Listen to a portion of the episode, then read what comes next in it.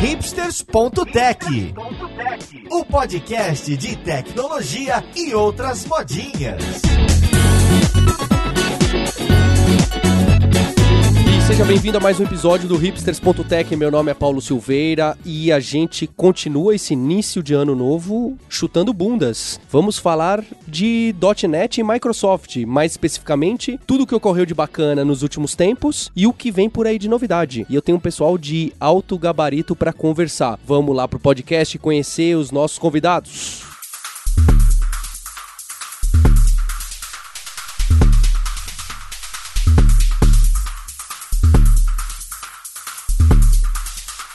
E para conversar dessa gigante de tecnologia, eu tenho aqui no estúdio o Vitor Cavalcante, que é desenvolvedor da Lambda 3. Tudo bem com você, Vitor? Tudo, tudo certo. O Vitor já é também um cara que participa bastante de podcasts, inclusive com o Giovanni Bassi, que também é desenvolvedor na Lambda 3. Tudo bem com você, Giovanni? Tudo bem, e você? Os dois participam do podcast da Lambda 3, que já tem nome ou não? Não, é podcast da Lambda 3 mesmo. Eu acho que vocês precisam fechar nisso é, não, logo mesmo.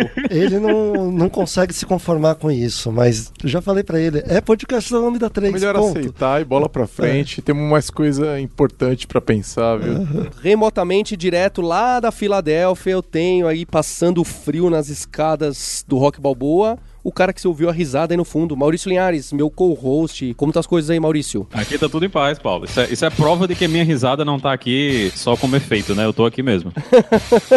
tem gente que desconfia que o Maurício Linhares, a risada, é um botão de play que a gente tem no MP3 aqui. Não é. A gente até pensou em fazer isso, não é, Maurício? Essa é a verdade. É, mas, mas é, é melhor ao vivo mesmo. E pra gente começar essa conversa, tem um post de um blog que eu deixei aqui no link, que eu achei muito interessante. O Giovanni Bassi também achou bacana, que fala sobre essa reviravolta toda na Microsoft, em especial no cenário com os desenvolvedores. Nos últimos anos, eh, ela tem ganhado muita atração entre o pessoal que é cool e hipster. E nesse post, ele falava especificamente uma comparação com a Apple, né? A comparação era a seguinte: na época que o Steve Ballmer era CEO, tinha muita gente que criticava e fazia piada das coisas que ele fazia em relação à inovação e alguns produtos. Em comparação com Bill Gates, ele não tinha, talvez, não tivesse tanto apelo para essas questões. Mas o que a gente podia falar é que não dá para duvidar do Steve Ballmer como CEO, porque os números dele na bolsa de valores, no revenue, no lucro, na quantidade de base de usuários de Windows e de Office e de outros produtos é simplesmente incrível. E a comparação que esse post faz é justamente com a Apple. Ele fala sobre o Tim Cook versus o Steve Jobs. Fala que o Steve Jobs tinha essa característica inovadora e de novos produtos, de não ouvir muito o que os usuários estão buscando e sim ele mesmo decidir. E já o Tim Cook, não. Ele tá um pouco mais fechado, apesar de que os números, assim como o Steve Ballmer, os números são incríveis da Apple, né? Nos últimos cinco anos, a quantidade de iPhone, base, vendas, lucro é, é também muito impressionante. Mas as críticas que a gente ouve hoje em dia é em relação à inovação. Hoje a gente tem um CEO novo,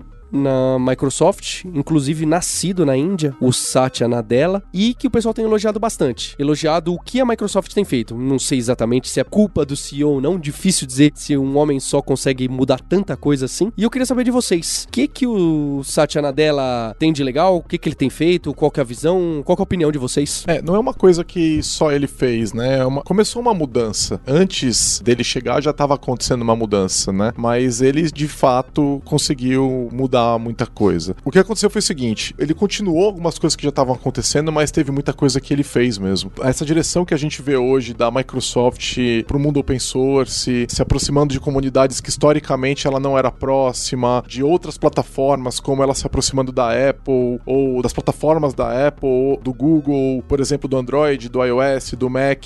Todas essas coisas foram. É, a gente percebe muito do Satya nisso daí. É muito difícil a gente dizer o que, que realmente veio dele e o que, que começou antes dele. Por exemplo, toda a iniciativa de nuvem da Microsoft começou ainda na época do Balmer. Agora, a iniciativa dele, a iniciativa atual de ter Linux, de atender muito bem o Linux no Azure, é dele, né? Claramente parece, quer dizer, claramente parece, parece ser uma coisa que ele tá trazendo. Hoje você tem 40% do Azure e tá rodando Linux, quase metade, né? Então é, é impensável. Quando é que você ia pensar uma coisa dessa, né? É como se você estivesse rodando o SQL Server na cloud da hora, né?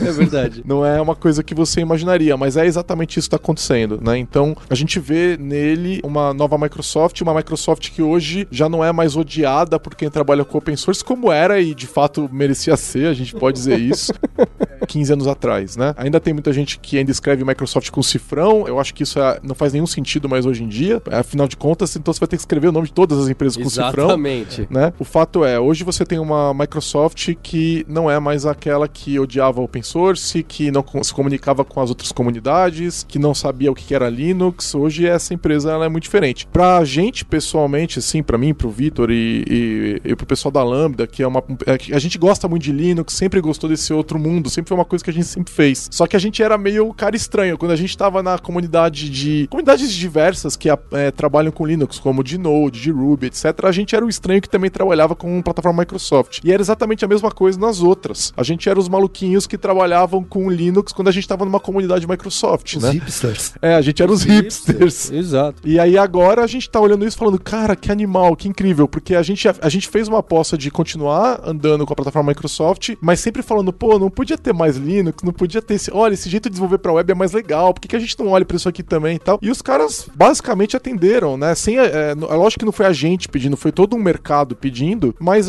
quando atendeu a gente falou, pô, esse investimento todo de tantos anos é muito interessante. Então, por exemplo, eu não sei que outro parceiro hoje a gente tem da Microsoft no Brasil que conheça a Linux também. A gente produz Linux como a gente produz Windows, assim, não faz diferença pra gente. Porque vocês já faziam isso muito antes de ser modinha. Exatamente, é, exatamente. Na verdade, é- vamos, vamos lá, né? Falar que Linux é modinha é meio ridículo, né? Linux é uma plataforma gigantesca com as diversas tecnologias que ele tem. A única diferença dos outros parceiros da Microsoft é que a gente sabia disso. E a gente sempre gostou, sempre teve uma. uma... Só que dava trabalho. Dava, traba dava trabalho quando você tentava unir ou conciliar. Agora, que grande empresa que tem só o Windows ou só Linux? Nenhuma. Isso não existe. Ela tem os dois, né? É. Então, é, é- o que a gente vê hoje é uma Microsoft que entende isso, que não briga mais com isso, que quer, que se você falar que você quer rodar Linux, tudo bem, que se você quiser deployar no Android, tamo junto. E hoje, olha só que interessante, o programa deles de influenciadores, que é o MVP, que eu e o Vitor fazemos parte, Most Valuable Professional, ele tem competências de Python, de. Node, entendeu? É que, meu, você pode ser nomeado MVP pela Microsoft em Python, cara. Tem de Java, a gente tem um Java Champion, que é MVP. Olha só. Qual que é o nome É o dele? Yanaga. O Yanaga, o Yanaga, ele é Java Champion e MVP. Trabalha, acho que a competência que ele tá lá é de Azure e tal. Mas é um cara que adora Java, Java Champion, né, cara? Não é qualquer um. E ele é MVP, cara. Então, quando que você ia também imaginar isso, né? É então... bom porque ele toma pedrada dos dois lados, né? Vai Assim como a gente. O pessoal tá batendo no cara. É, é, mas assim, é uma coisa também, né? é, é, Você sabe disso há muito tempo, a gente se conhece há bastante tempo. Quando foi que você viu a gente falando mal do Java? A gente gosta de programar, cara, e a gente sempre gostou. E agora a gente tá vendo que dá pra você fazer coisas que não dava antes com .NET, por exemplo. Dá pra fazer. Antes você fazia algumas coisas só com Java ou só com Ruby, não fazia com .NET, né? Você não fazia apt-get install .NET. Hoje você faz, entendeu? É lou- muito louco, né? Uma coisa consegue discernir a Microsoft de antes da Microsoft de agora. A Microsoft do Balmer eh, tinha aquela frase que ele falava que era a open source é o câncer do software. Ele falou Essa isso. nem eu essa frase. Poxa, se eu soubesse eu tinha feito outra piada. Ele soltou essa frase e foi, é, assim, todo mundo começou a falar e usava. E aí faz todo sentido você usar o Microsoft com cifrão nessa época. E o Satya, o mindset que o Satya coloca, eu acho que essa é a grande diferença, é a questão de, não, open source é bom. E eu estou fazendo coisas em open source. Hoje saiu há pouco tempo, eu acho que faz um mês, um mês e meio, um número de quanto das empresas que mais contribuem no GitHub. Na E a verdade, é o número de contribuidores únicos é, em repositórios diversos do GitHub saiu Microsoft como a empresa com mais contribuidores é, acima, assim, no mundo, né, na frente de Facebook, etc, etc. É uma coisa completamente também impensável. Você antes, ah, o que a gente pedia, cara, me dá esse software que eu quero poder mexer. Isso pra Microsoft era um, não, isso é meu. Mas olha, eu vou te falar uma coisa, não é uma coisa que a própria comunidade Microsoft, é, no começo e ainda hoje, às vezes acontece, recebeu muito bem. Por exemplo, quando a ferramenta de gestão de projetos da Microsoft, o Visual Studio Team Services né, e o TFS, é, adotaram Git, além do próprio sistema de controle de versão que eles tinham, que era é, já tinha lá uns bons 10 anos, muita gente da comunidade Microsoft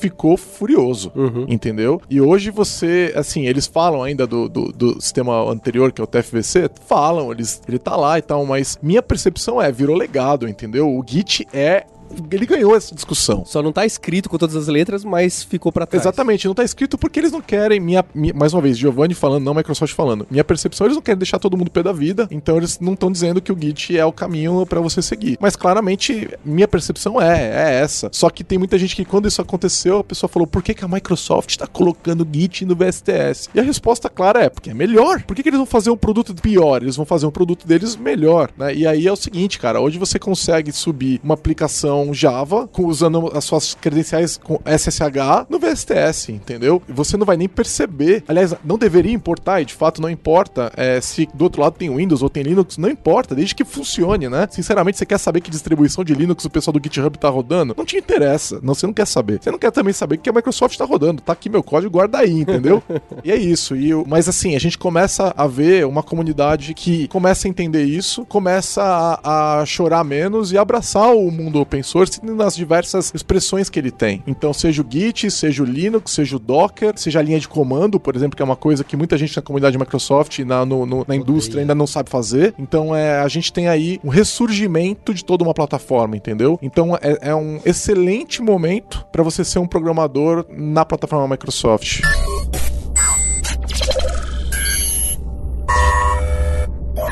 Então a gente tem aí na de novidade, né, os grandes estouros aí desses últimos anos da plataforma e da Microsoft em si nessa área de desenvolvimento, a gente tá vendo muita conversa sobre, sobre o .NET Core, o Visual Studio Code, né, que foi um- uma coisa assim que eu pessoalmente não esperava que ia acontecer e a gente tem coisas que nem sem- não são tão novas assim, mas que estão chamando mais atenção agora como o SignalR e, e o Orleans também. O, o que é que tem assim de novo, de interessante que a gente tem que prestar atenção na plataforma? Bom, o grande lançamento da Microsoft nos últimos anos foi a plataforma .NET Core. Né? Eu acho que tudo deriva daí é, no ambiente de desenvolvimento. Tem também ferramentas como o VS Code e outras coisas a mais, como Orleans e muitas outras coisas, mas eu acho que a grande chamada é o .NET Core. Para programadores, né? É, para programadores. E o que, que é o .NET Core que não é o .NET, entende? É, É, mas não é.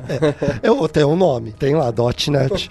Mas a grande ideia do .NET Core é reboot. Pensa, sabe no quadrinho que você assiste, de repente tem um reboot, começa tudo de novo? Mesmo personagem, mas um pouco diferente.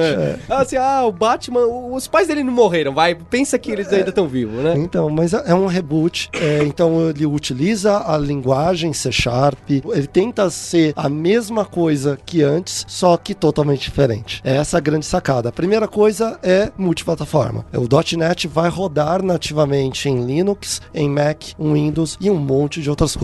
Com suporte. Isso significa o seguinte: você vai poder comprar suporte da Microsoft nessas plataformas. Entendeu? Que é, é o que você espera quando você vai, né? Você quer suporte, você vai pagar por isso, né? Antes não era possível. Você não tinha como comprar suporte de .NET no Linux. Mas eu já rodava isso com, com Mono, por exemplo. Mas sem suporte Qual- da qual- qual é Microsoft. Então, agora. Isso. A questão é, você agora é uma pessoa bem-vinda para a Microsoft.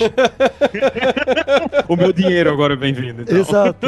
É, Mas é, a questão é, você vai entrar lá e vai abrir issue. Então, e hoje, por exemplo, todo o planejamento de features está sendo feito no GitHub. É, o futuro do C Sharp, o que vai acontecer na próxima versão do C Sharp, tá sendo discutido. Lógico que tem um time de engenharia interno, mas todas as anotações são postadas no GitHub e as pessoas vão lá e comentam sobre isso, eles levam isso em consideração. E se você quiser pegar uma feature e implementar, você vai lá, faz um pull request e beleza, tamo junto, eles vão integrar isso aí, entendeu? Então é, é- é- eles ainda não estão gravando os vídeos dessas reuniões, mas eles já falaram que pretendem começar a filmar as reuniões de engenharia. E desculpa, cara, é, assim, eu conheço algum desses caras. A- eles são muito inteligentes, assim, você é, assistir uma discussão, a gente já participou, né, Victor, de discussão de futuro de linguagem e a visão deles sobre o- a estrutura de uma linguagem, como construir uma linguagem, os impactos de decisões de, de sintaxe numa linguagem. É uma aula. São, são uma aula, cara. É incrível a, a visão desses caras, assim, sabe? Eu espero que eles comecem a filmar mesmo e liberar esses vídeos na internet. Pode ser três vídeos, de, três horas de vídeo, mas tudo bem, de repente você pula um pedaço, assiste outro que te interessa. Mas realmente é muito interessante, cara. O do ASP.NET já tá um pouco assim. Ele tem o Community Stand-Up, que ele libera, acho que na quinta. Toda... É, mas é, ma- é mais um recap né, É. do que rolou e tal. Ele tem algumas ideias do que vai acontecer, fala um pouco do que já aconteceu e pede pro pessoal da novidade, falar ah, o que que eu faço aqui. Então, eu acho que é bem legal isso. Mas aí termina de explicar aí o que é o .NET Core, que você Isso. só falou que era multiplataforma. Isso, é multiplataforma. plataforma. A ideia é que ele consiga, por exemplo, atender vários tipos de framework. Um deles é o ASP.NET, que hoje você veio um, totalmente reescrito. Primeiro, é totalmente reescrito, é, na modular. Verdade, na verdade é assim, ó, pensa o seguinte, o .NET Core é uma plataforma de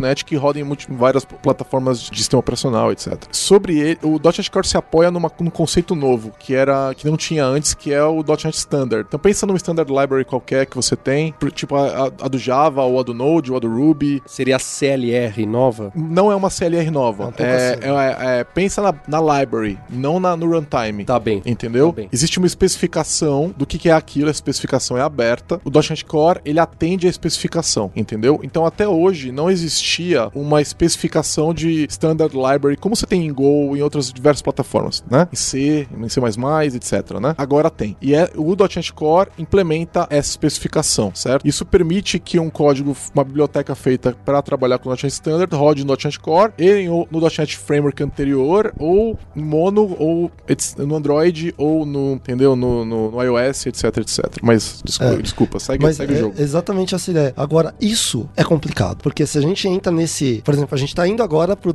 .NET Standard 2.0, mas a gente está no .NET Core 1.1. Se a gente começar a entrar nas minúcias da coisa, começa a ser complicado. Mas imagina, é, até então, a grande sacada da coisa é você conseguir colocar isso numa forma modular, porque até então, ah, eu quero rodar .NET. O que, que você tem que fazer? Baixa o .NET Framework mais atualizado lá, instala no seu servidor, instala na sua máquina. Centenas de megas. Isso. Antes era isso que eu fazia. Hoje o que é? Não, hoje, por exemplo, se você tiver no Mac, você vai lá dar um brew install .NET. E o que que vem? Vai vir o básico dele, certo? O que vai vir é, se eu não me engano, como que é o nome da, daquela parte do NVM, que agora não é mais NVM? É o runtime. É, o runtime. é vai vir um runtime muito pequeno e conforme você for, escrevi, a partir do momento que eu instalei isso, dei um .NET New, ele vai criar um arquivo de projeto, certo? Que é um arquivo que é, declara o que você vai colocar nos seus pacotes, é um project.json por enquanto, isso vai mudar, é, já tá mudando, vai ser CS Project no formato XML, até então tava em JSON. Você vai colocar suas, quais são os pacotes no Gets, que é o nome que eles dão para pacotes na plataforma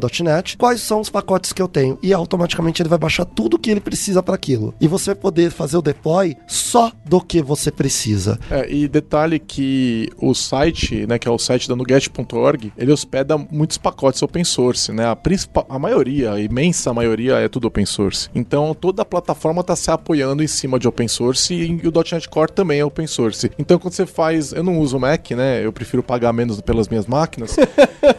Prefere ficar então, ser menos feliz também. Então assim, quando eu estou no Linux, eu, eu é apt, apt-get install e, e o .NET. Eles ainda estão, eles não têm uma, não tá nas principais distribuições, você vai ter uma PPA lá que você importa e ele vai instalar super de boa. Eu imagino que em algum momento vai parar aí nas distribuições de Debian, etc. Ainda não tá. A instalação é simples, são 20, 30 mega, compactado deve ser menos ainda. Alguns segundos você tá rodando. Muito simples. Então, uma das preocupações foi ser modular e não ficar esses downloads gigantes e etc. É, agora a preocupação que me vem na cabeça, então, é a compatibilidade para trás. Já entendi que essa standards possui uma forma para que o .NET Framework antigo, vou chamar assim, possa também implementá-la. E isso acontece, então eu posso desenvolver e fazer o deploy lá. Nesse momento, a compatibilidade ainda está um pouco limitada. Eles vão lançar agora uma versão nova, que é o que o Victor falou, da versão é, 2.0 do .NET Standard. Ela amplia bastante a API. E aí a compatibilidade com o .NET Framework, ela aumenta muito. Então hoje, muitas bibliotecas que não conseguem rodar no .NET Standard vão passar a rodar. Eles estão ampliando a API. Eles estão tentando fazer isso de uma maneira bem cuidadosa para não tornar o, o, framework muito grande. Né? Eles não querem que você tenha que baixar 100 MB de arquivo, né? Então essa é uma meta, mas é, eles querem que seja capaz você de ter aí um, uma superfície mais razoável para você poder rodar. Agora entra numa questão mega interessante. Eles estão dando um reboot. E um reboot muitas vezes significa pegar aí, a gente tá. O .NET é de 2002, né? a gente vai falar de 15 anos de plataforma e jogar tudo fora. Isso não é bom para o ecossistema. Então eles falaram: será que tem um jeito de eu pegar as bibliotecas que não são específicas de uma plataforma para rodar no Windows, por exemplo, é, para fazer janelas? Ou será que uma, uma biblioteca que foi feita para trabalhar com um sistema específico de comunicação, uma biblioteca mais pura, que fala na web, que comunica aquele arquivos, assim, mais básica? Será que eu não consigo pegar esse cara aí e fazer um forward porting, vamos fazer assim, né? Então o que, que eles estão fazendo agora é, através de diversos eh, mecanismos de retargeting, é pegar uma, uma, uma biblioteca anterior, se ela tá usando a mesma API que o standard suporta, ela vai ser utilizada como se ela fosse inicialmente imaginada para funcionar dentro do standard. E ela vai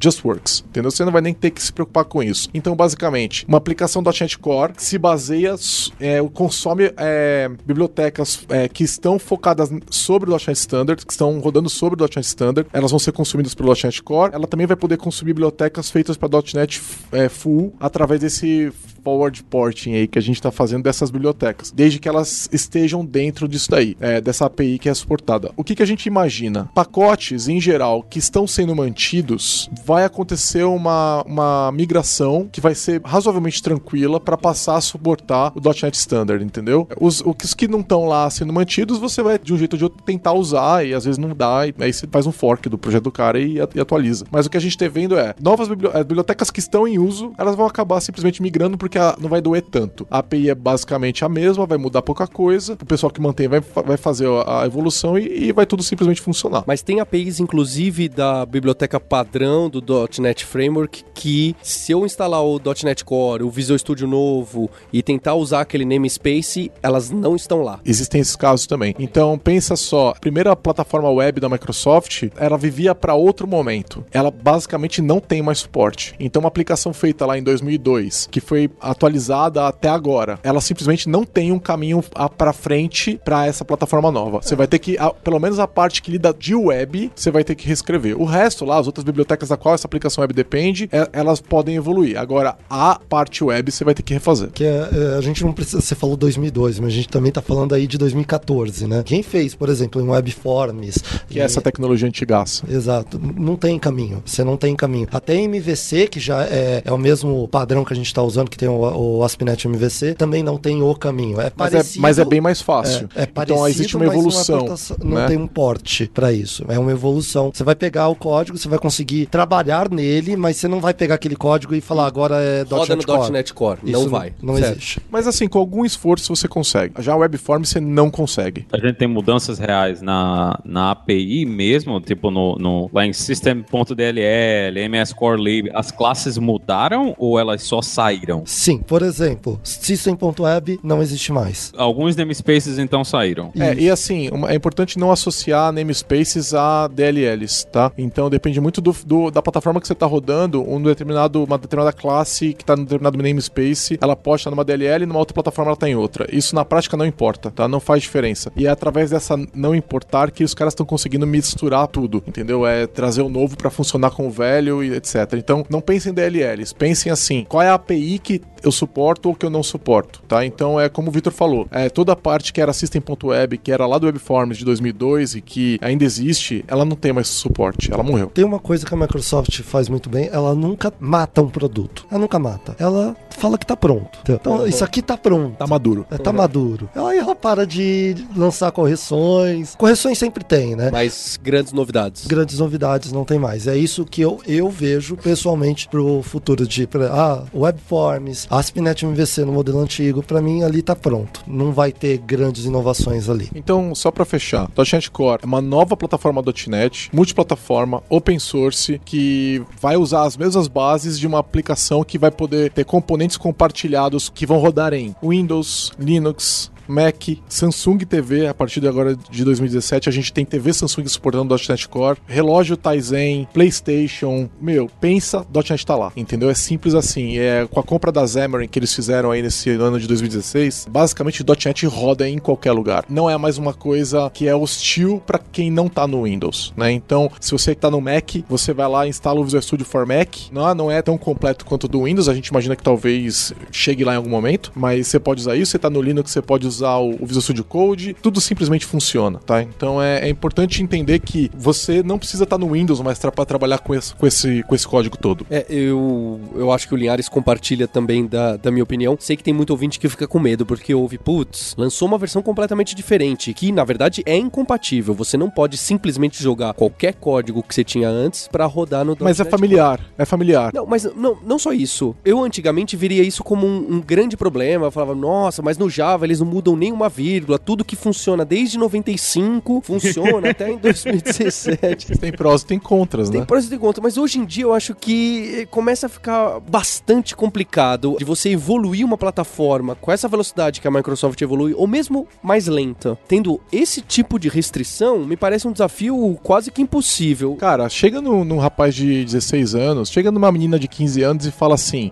roda .NET aí, fala isso 5 anos atrás pra essa pessoa. Ah, mas eu tenho Mac. Ah, então não dá. Não, então faz o seguinte: instala o Windows. Já convenceu, já foi um saco. Beleza, agora faz o seguinte: baixe centenas de megabytes, instala uma ferramenta de 3.5 gigas e agora você pode começar. Isso é impensável, uma menina de 15 anos não quer fazer isso. O que, que ela quer? Ela, meu, ela vai no site do Node, entendeu? Digita ela, duas linhas ela de desliga, di- digita duas linhas e ela tá codando, cara. É, é, é inaceitável. Eu acho que assim, o Java sofre de um problema parecido também, né? Eu acho o seguinte, eu concordo, é muito, é muito cômodo pras empresas, mas é muito ruim pros profissionais. Então, assim, tem que existir um equilíbrio entre as duas coisas. Então, ou você destinava a plataforma .NET pro passado e ela ia virar legado, ou você se prepara para as próximas décadas. E assim, não adianta você ficar com programadores todos só os antigos. Nada contra os antigos. Eu também já tô com meus cabelos brancos aqui, mas você precisa se preparar para as gerações que estão vindo, né? Então aí eu acho que eles estão sabendo fazer isso, porque a plataforma nova ela é muito familiar. Então o desenvolvedor de 50 anos que trabalha com .NET, ele vai olhar pro .NET Core e vai falar: "Pô, eu conheço isso aqui, eu sei usar Visual Studio, eu sei fazer file new project, eu sei criar, eu sei dar manutenção nisso daqui". É, para essa pessoa não mudou nada. Para as empresas, elas vão ter um custo opcional se elas quiserem evoluir os projetos, elas não precisam, mas se elas quiserem evoluir os projetos, elas vão ter um custo ali, né, para por exemplo, rodar num Linux. Se elas quiserem, se tiver interesse de negócio para isso, aí ela vai pagar porque ela tem o interesse de fazer isso, coisa que ela não podia fazer antes. Senão ela fica onde ela tá e tá tudo bem, entendeu? Os produtos da Microsoft têm aí 10 anos de suporte em geral, né? Você atende o pessoal, as empresas que estão lá com o seu código rodando, que elas podem ficar onde elas quiserem, e você atende os profissionais, tanto os mais antigos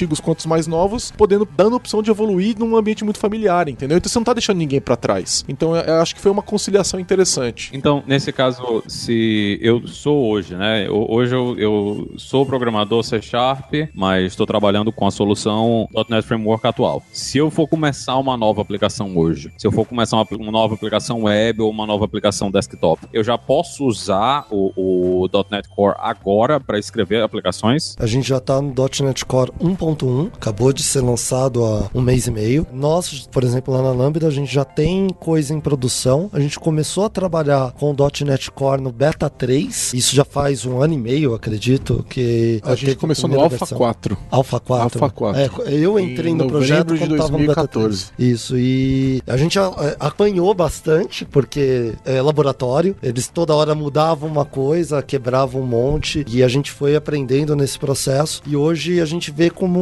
é uma plataforma bem madura. O ecossistema, ele ainda não tem tudo que a gente precisa. Muitas vezes você ainda desenvolve, por exemplo, em ASP.NET Core, mas ainda em .NET Full. Isso é confuso.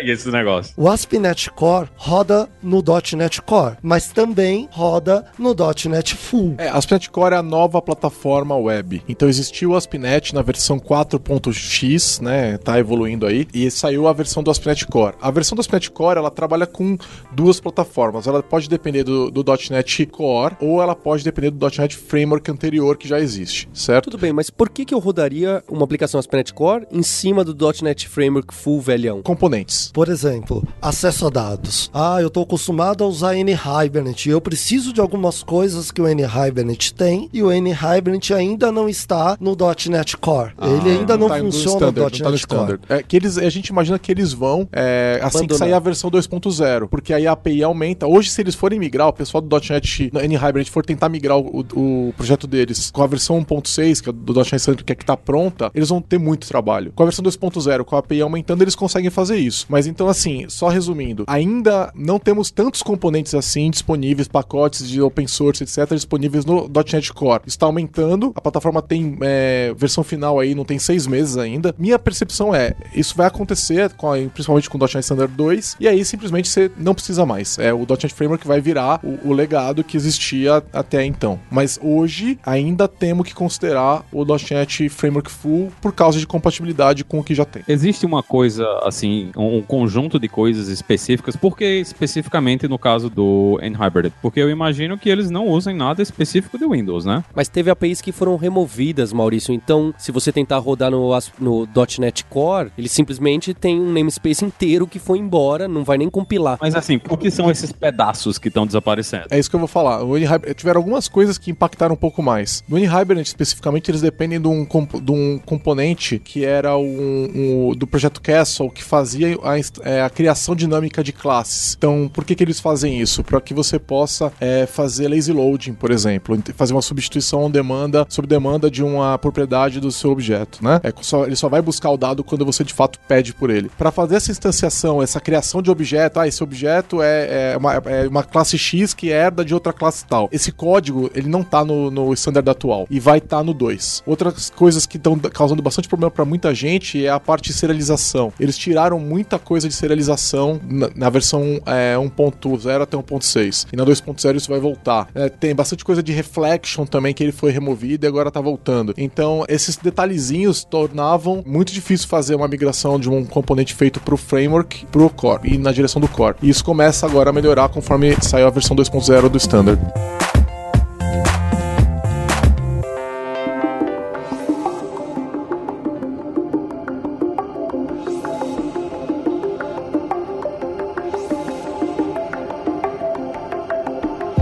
Pra mim a maior surpresa, essa coisa do .NET Core eu já tava esperando que fosse acontecer por causa do movimento do Mono e eles estavam abrindo o, o- o compilador, né? O, o Roslyn ficou livre pra todo mundo olhar, mas uma coisa que me assustou mesmo foi o VS Code. E quando eu vi, eu olhei assim, a minha perspectiva pessoal com ferramentas de desenvolvimento da Microsoft sempre foram muito ruins, né? Eu vinha do ambiente Java, que era uma coisa bem diferente de como o Visual Studio funcionava, e sempre que eu usava o Visual Studio, eu tinha que meter o ReSharp lá para poder parecer que eu estava usando uma ferramenta mais próxima do que eu estava acostumado, mas o VS Code foi uma coisa assim que me pegou de surpresa e eu uso ele hoje quase diariamente aqui no meu Mac. E como é que foi essa. De de onde é que veio isso aí? Vocês estão usando o VS Code para desenvolvimento? Com- Como é que a, a própria comunidade da Microsoft está vendo isso aí? Não, e pera lá, eu quero que expliquem o que que é o VS Code pra eu não ficar aqui de fora da conversa.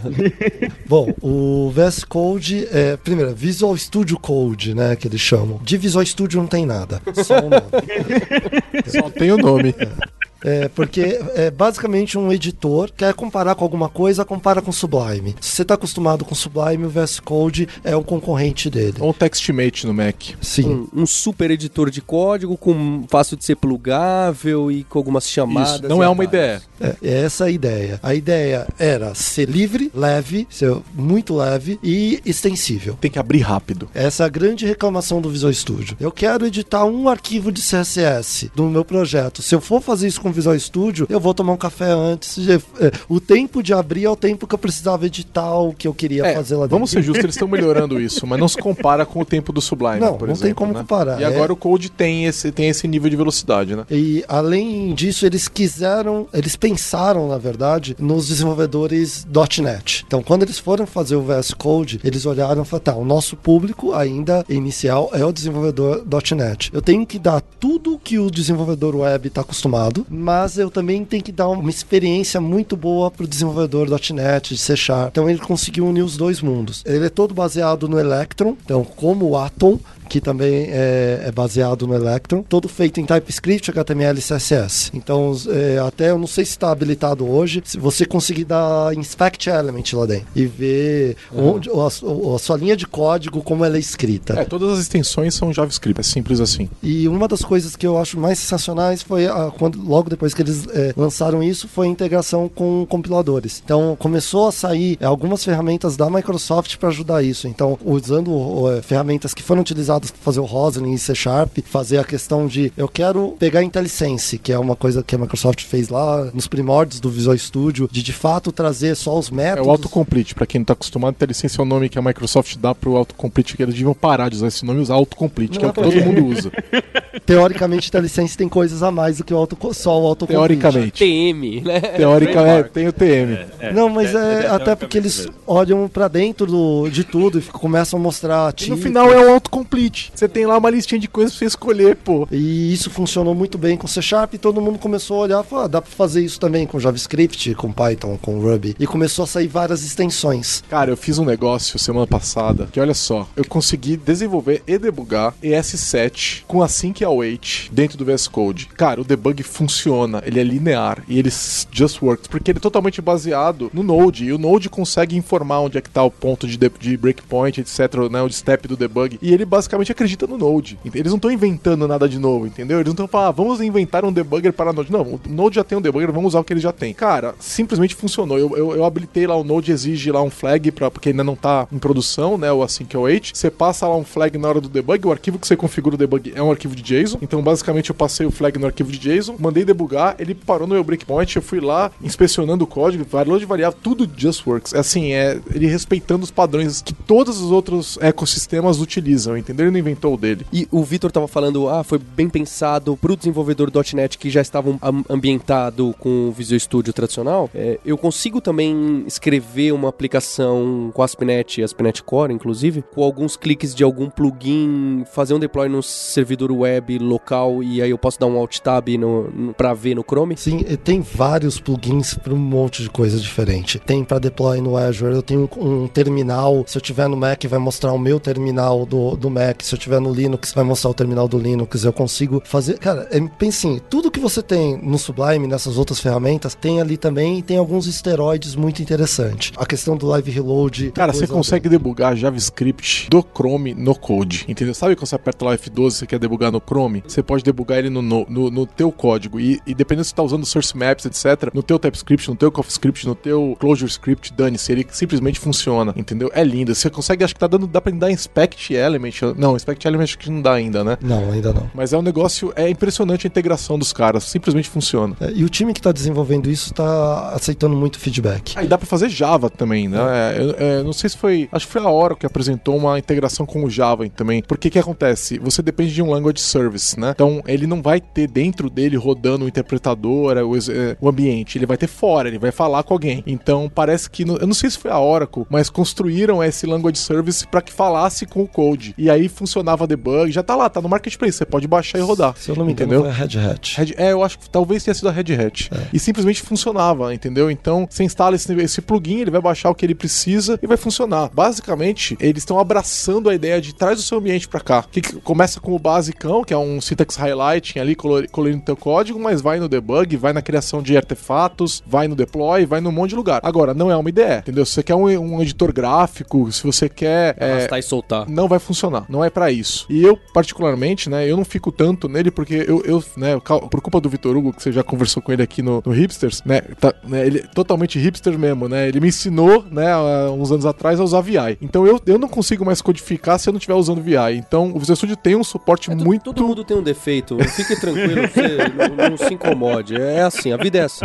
Era, era o, era o Vitor Hugo, o Germano me ensinando VI e o Felipe Rodrigues me ensinando Emacs, né? Aí o Emacs perdeu. E aí, hoje eu, eu não consigo é, trabalhar no, edi no, editor de texto se eu não tenho suporte para VI. Até no Sublime eu também eu, eu, eu, uso. E o do Visual Studio Code não é tão legal ainda para mim. E o do Visual Studio Full lá, o grandão, é lindo. O suporte é parece que tá no VI. Então é. Tá, mas tá melhorando do Code. Vai tá chegando. melhorando. Tá chegando lá. E é assim, eu, cada vez eu fico menos com raiva dele, né? Porque é, esse assim, negócio de VI é assim. Pra, pra não perder a, a zoeira dos meus anos de Java, né? É bom também lembrar que a, assim, uma, uma parte considerável da equipe do VS Code é a equipe original do Eclipse, né? O Eric Gama é um dos líderes do projeto. Quem lembra lá daquele livrinho de padrões de projeto, o Eric, Gram, o Eric Gama, né? O, os quatro lá. É, o Gang of Four lá. Tem muita coisa também que faz, faz parte da influência que esse pessoal tem. No, não é gente que brotou, né?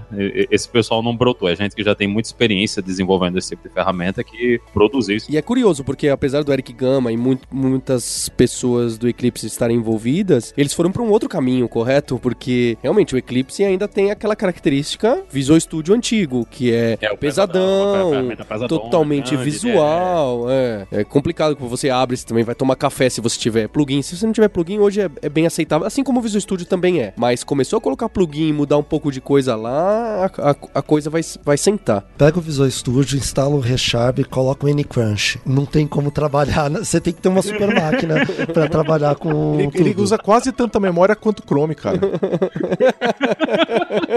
Chega chega lá, não passa.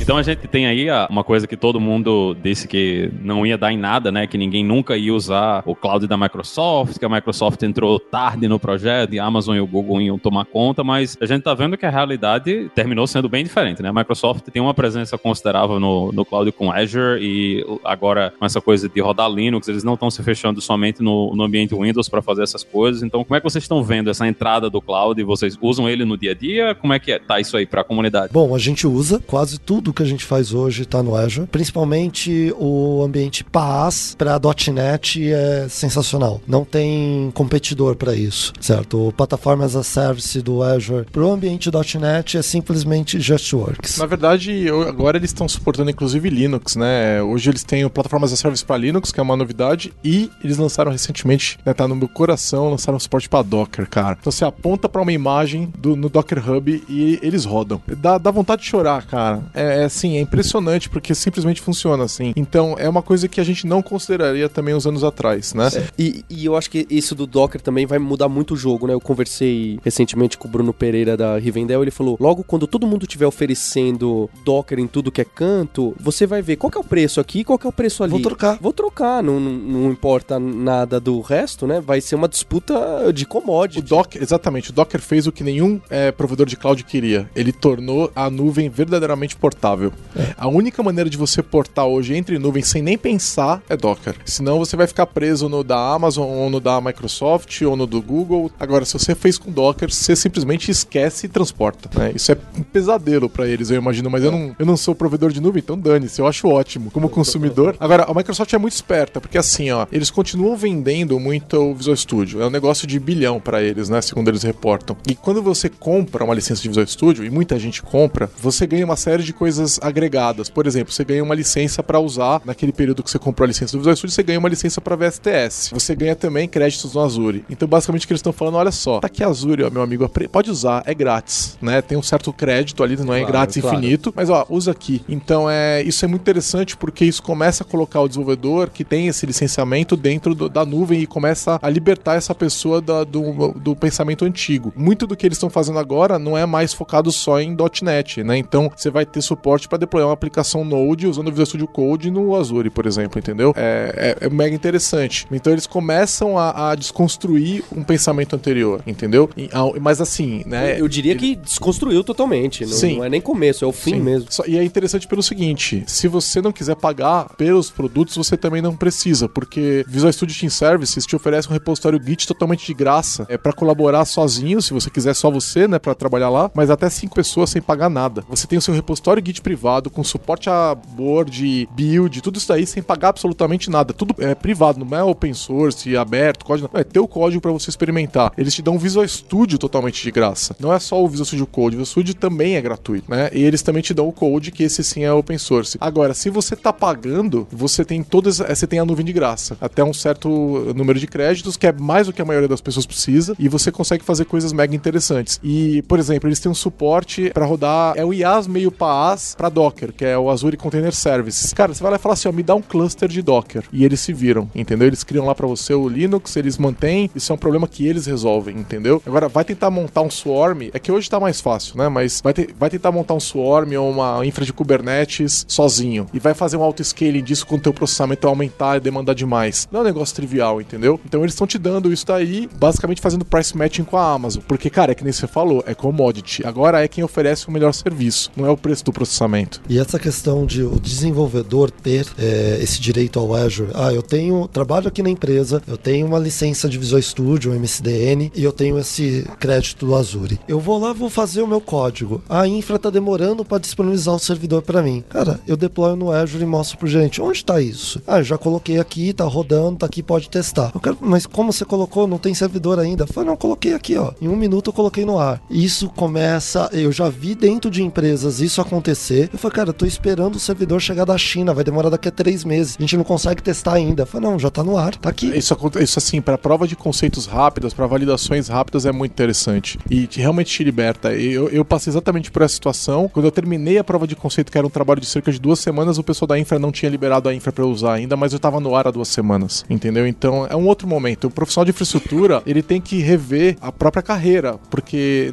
não dá para se apegar mais a isso, né? O momento é diferente, né? Seja a Azure, seja a AWS, ou o Google, né? Esses eu acho que são os três principais aí que estão nessa disputa. O, a gente vai, esse profissional ele é- tem que se adaptar. Eu sempre falo bastante isso do cloud, que ah, agora é cloud, infraestrutura ficou fácil. Não ficou fácil. Continuou tão difícil quanto. Ah, agora é mais fácil de se escalar se você manjar pra caramba e programar pra caramba, configurar pra caramba e, e etc. Tá fácil você fazer errado também. É, é, e gastar bem mais do que deveria.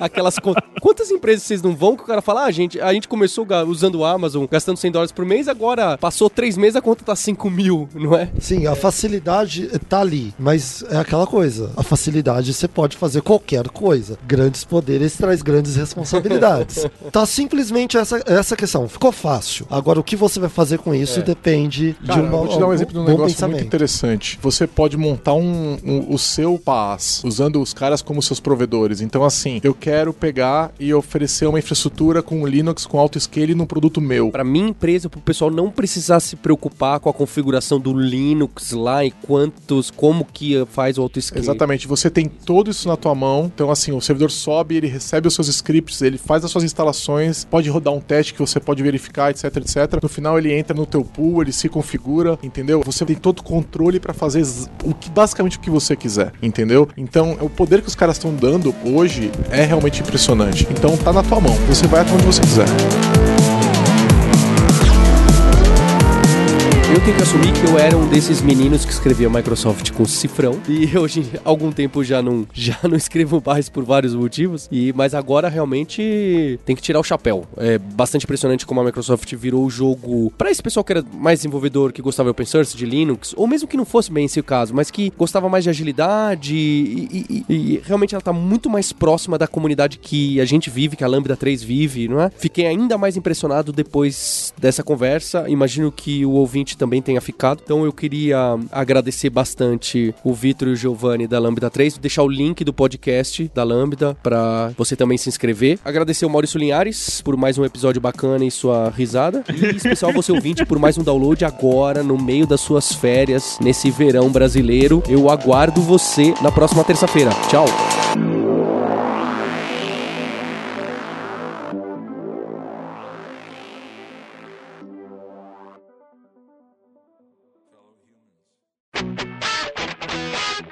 Você ouviu o hipsters.tech, produção e oferecimento alura.com.br, cursos online de tecnologia e Kaelon, ensino e inovação. Edição Radiofobia, podcast e multimídia.